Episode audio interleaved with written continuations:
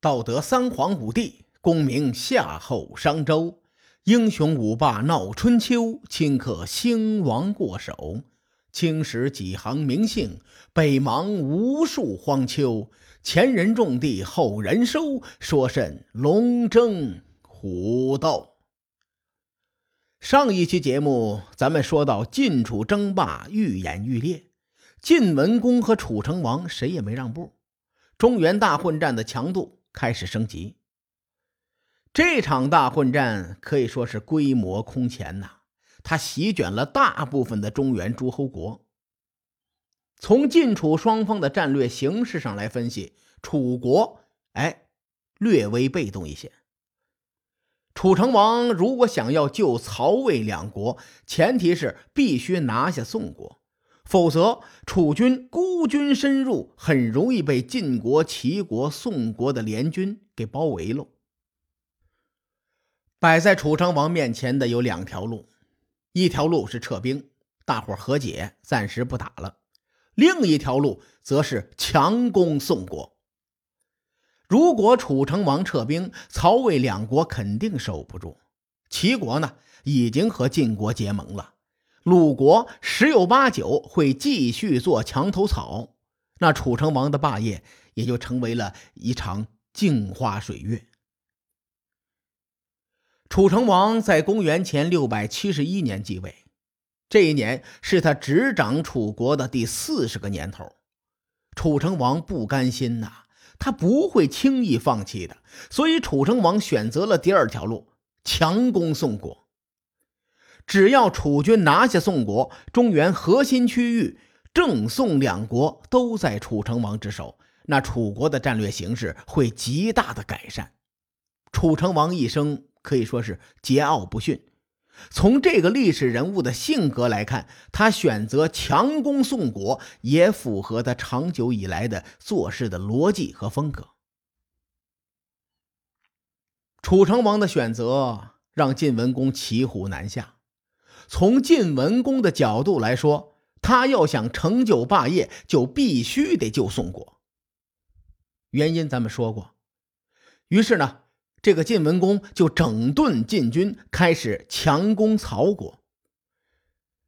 而且当年晋文公流亡到曹国的时候，曹共公不仅没有好好的招待晋文公，而且这个老流氓还偷看人家洗澡，于公于私啊，晋文公都想狠狠的揍曹国一顿。晋楚双方的攻势都很猛烈，史书记载。说晋国在攻打曹国国都城门的时候伤亡惨重，曹共公这个人他的道德底线是很低的。为了扰乱晋军的军心，曹共公命人将晋军的尸首挂在城门上示众。有句话叫做“死者为大”呀，曹共公这么做是有损阴德的。晋文公得知此事之后是愤怒不已。可曹共公呢，据城而守，晋军一时间没有好的应对方法。不过这个人呐，一旦没有了底线，他路子就多了。晋文公也做了一件有损阴德的事情，他听从手下的建议，下令命禁军众人在曹国先祖的坟地上安营扎寨。晋文公来了一场坟头蹦迪。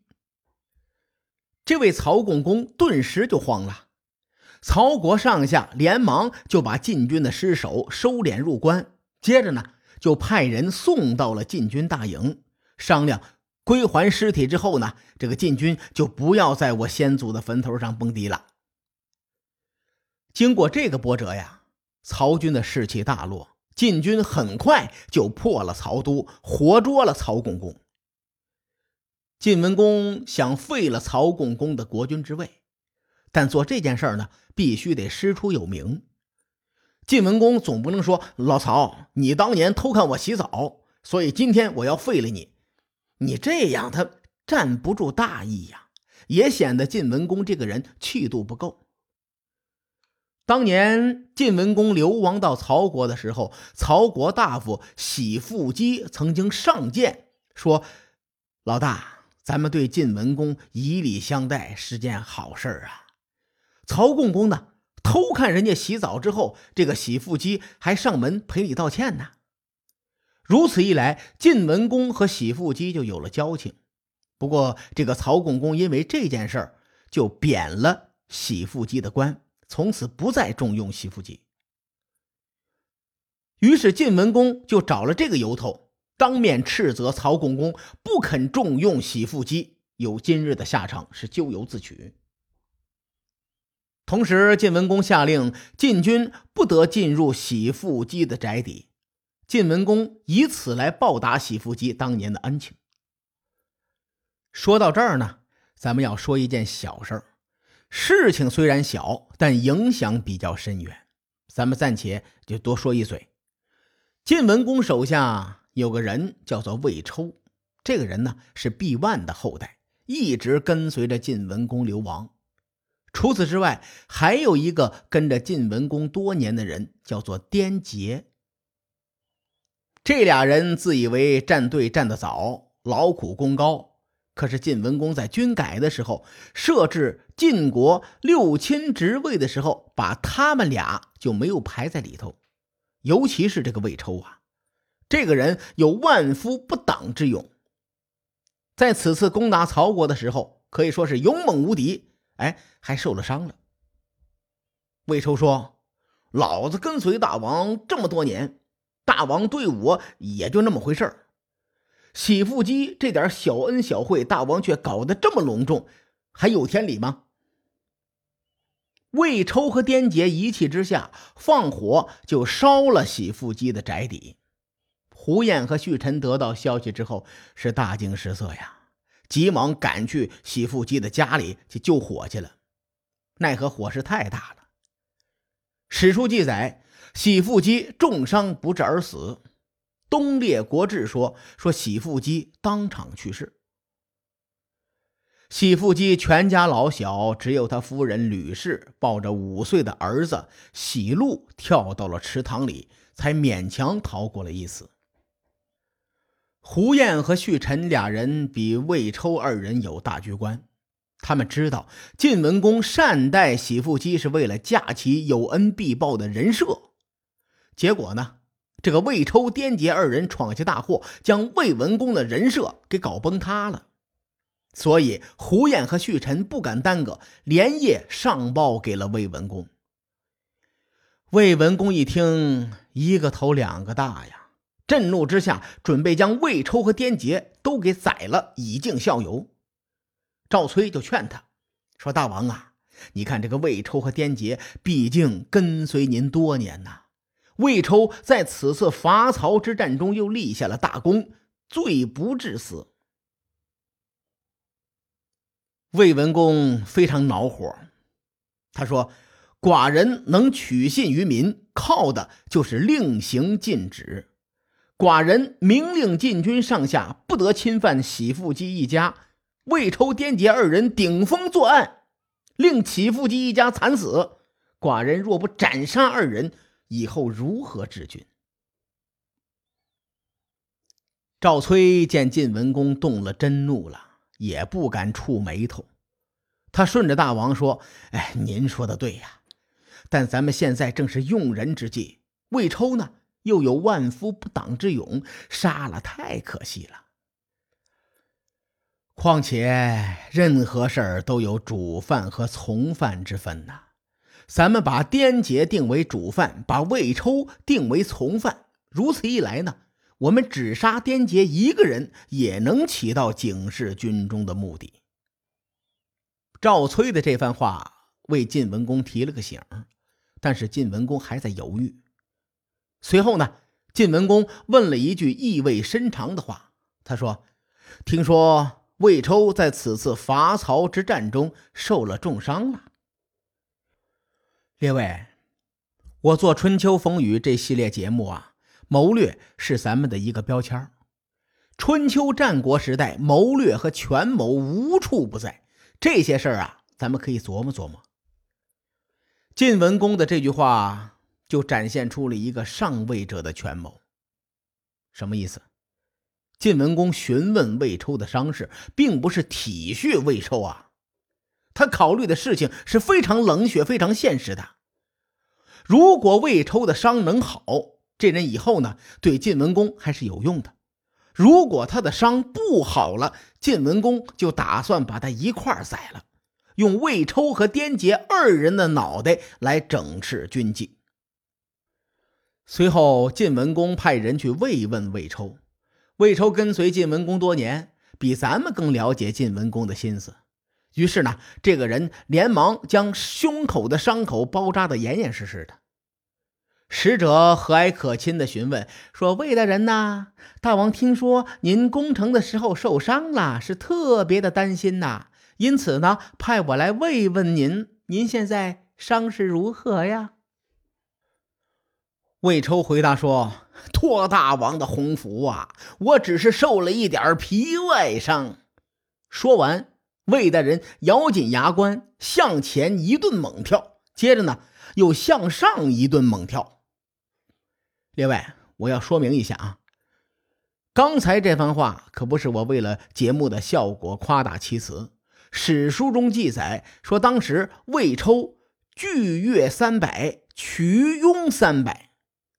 巨跃就是跳远的意思，曲拥呢就是跳高的意思，而三百呢，则有两种解读。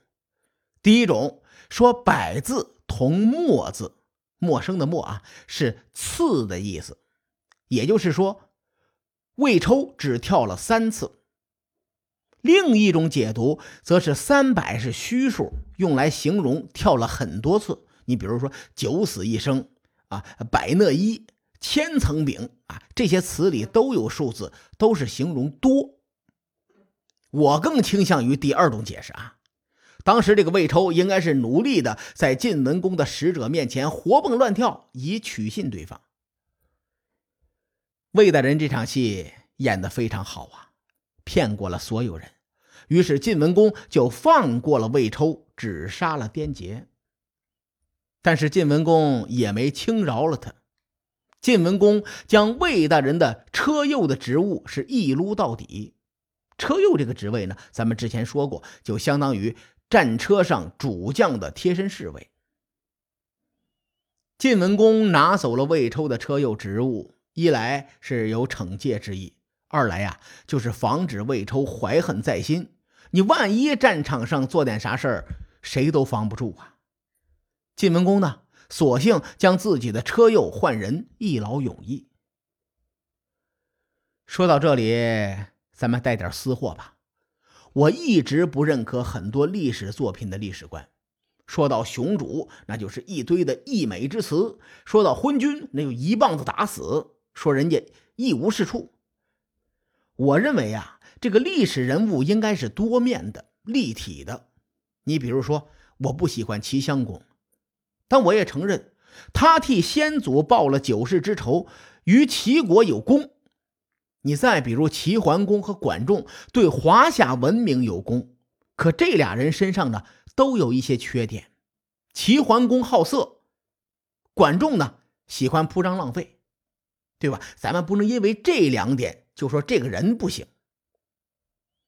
所以我从晋文公对魏抽的处置态度可以看出，如果魏抽对他没用，晋文公一定会宰了他。至于魏抽和晋文公的那些旧事情，还真不在考虑的范畴内。不由让我想起了一句话，那真是一将功成万骨枯啊。正所谓大难不死，必有后福。魏抽的后福呢，在很多年后才出现。说到这儿，很多人都能猜到，嗯，没错，魏抽正是三家分晋中魏国的先祖。说完魏抽，咱们言归正传。话说晋文公北面将曹国一顿胖揍，楚成王呢，在南边也没饶了宋国。楚军打的宋国那是狼狈不堪，宋军实在顶不住了，连夜派人到晋军大营中告急求救。晋军活捉了曹共公是在公元前的六百三十二年的三月初十，这个时间很重要，这是个知识点啊，以后咱们用得上。